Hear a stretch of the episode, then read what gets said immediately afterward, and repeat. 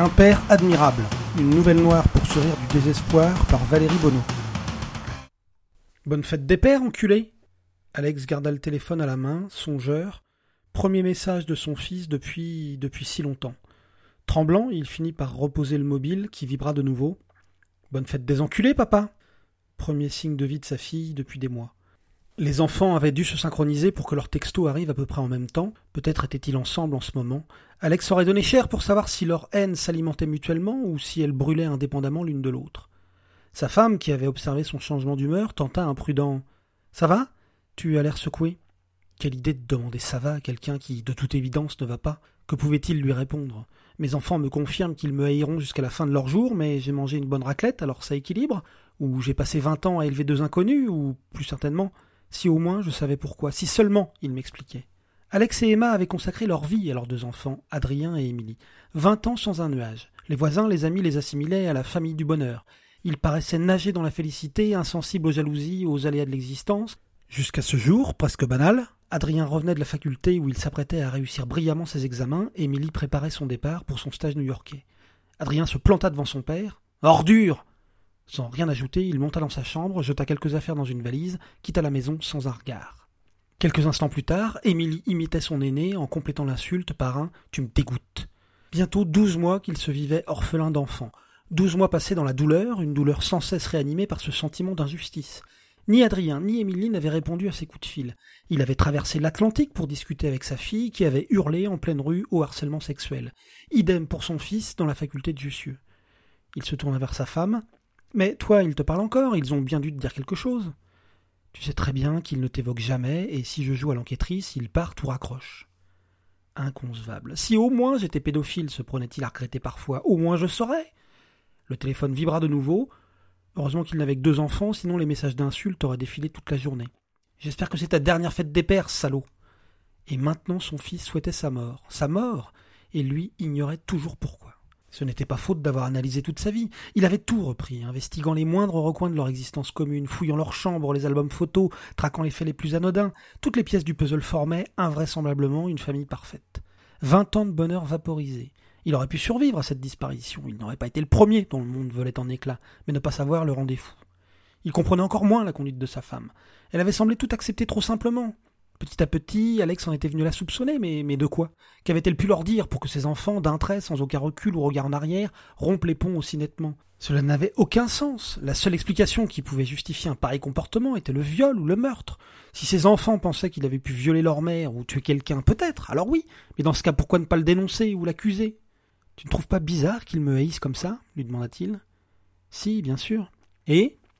Et quoi? Et c'est tout? Tu les vois encore, toi? Oui, il ne me reproche rien. Cette phrase insupporta Alex. Mais moi non plus, il ne me reproche rien. Rien, rien du tout. Tu vois ce que je veux dire? Mais tu, as bien dû leur demander ce qu'ils avaient. Pourquoi tu restes muette? Pourquoi ce, ce silence? Sa femme et lui avaient déjà eu cette conversation des dizaines de fois, mais Alex la reprenait sans cesse au début, comme si l'on découvrait les éléments pourtant rabâchés. Il refuse de s'exprimer, je ne peux pas aborder le sujet. Et ça ne te choque pas? Si, mais que puis-je faire? Tu pourrais ne plus les voir tant qu'ils ne se sont pas expliqués. Voilà ce que tu pourrais faire, et on saurait s'ils sont prêts à perdre leur père et leur mère sans donner aucune raison. Demander à une mère de renoncer à ses enfants n'avait aucun sens.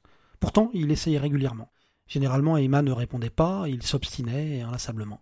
Je trouve quand même bizarre que tu le prennes aussi bien. Comment veux-tu que je le prenne Bien ou mal, ça ne changera pas grand-chose. Oui, mais tout de même. Qu'est-ce que tu insinues? Que tu t'en accommodes avec une facilité déconcertante. On pourrait presque croire que ça t'arrange. Cette variation, il ne l'avait jamais tentée. Il s'en était toujours tenu à l'aspect surprenant de son comportement. Tu plaisantes, j'espère s'énerva Emma. Enfin, elle s'emportait, uniquement parce qu'il l'attaquait, tandis qu'il affrontait des conflits gigantesques, elle ne s'était jamais départie de son calme. Marrant, première fois que tu t'énerves sur ce sujet. Mes enfants m'ont sans raison, tu es resté de marbre, ils m'insultent à longueur d'année, tu continues à bouquiner, mais je fais une petite remarque et tu montes dans les tours. C'est encore plus surprenant, non? Il ignorait où la conversation les emmènerait, mais trop déçu, trop perdu, il ne pouvait plus s'arrêter alors qu'il pensait, espérait commencer à dérouler la plotte de ce mystère qui lui pourrissait la vie. Alex, je sais que c'est dur, mais ce n'est pas en reportant la faute sur moi que ça ira mieux. De quelle faute parles-tu? Mais d'aucune, enfin, ce n'est la faute de personne. Mes enfants m'insultent, me haïssent sans raison, et toi tu me lances des c'est la faute de personne Qui, à part toi, a pu les monter contre moi? Tu dérailles, Alex. Au contraire, je crois que je n'ai jamais été aussi lucide. Ok, Admettons que ce soit moi la responsable. Explique-moi comment j'aurais fait. Mais c'est bien ce que je voudrais savoir, putain hurla-t-il. Comment Tu vas me le dire? Il s'est élevé et s'approchait de sa femme. Il n'était pas vraiment menaçant, mais pas foncièrement rassurant non plus. Alors, tu vas parler? Alex, je comprends ce que tu vis, mais ça ne peut pas durer. Je n'en peux plus. Tu n'en peux plus? Toi qui déjeunes, ris, t'amuses avec mes enfants, tu n'en peux plus? La tension parasitait la pièce. Alex continuait à avancer et Emma, jusqu'ici relativement calme, comme toujours, aurait pu lui reprocher Alex, se levait pour reculer. Tu as peur de moi? Tu m'as volé mes enfants, mais c'est toi qui t'inquiètes? Emma sentait que quitter brusquement le salon pouvait déclencher des événements violents, mais elle n'allait pas rester sous la coupe d'Alex, sous prétexte que fuir pouvait être mal interprété. Ils ne parlèrent pas pendant plusieurs minutes et la crispation retomba un peu. Le ridicule de leur posture leur apparut à tous les deux, elle dans le rôle de la femme s'imaginant en guerre, et lui le mari outragé par l'épouse pourtant innocente. À cet instant, le téléphone d'Alex vibra, s'illumina. T'avais raison, papa est un bel enculé. Alex fixa le SMS d'Adrien. Son fils avait dû faire une mauvaise manipulation. Quelques secondes plus tard, le téléphone de sa femme sonna, annonçant en SMS certainement celui qu'il venait de recevoir, expédié à sa destinataire initiale. Salope hurla-t-il en se jetant sur elle. Emma, malgré sa posture, n'était absolument pas préparée à voir son mari lui sauter dessus. Dans l'instant, Alex était sur elle, lui saisissait la tête par les cheveux et la projetait contre le sol. Il répéta le mouvement encore et encore jusqu'à ce que les cheveux blonds cendrés virent à l'écarlate.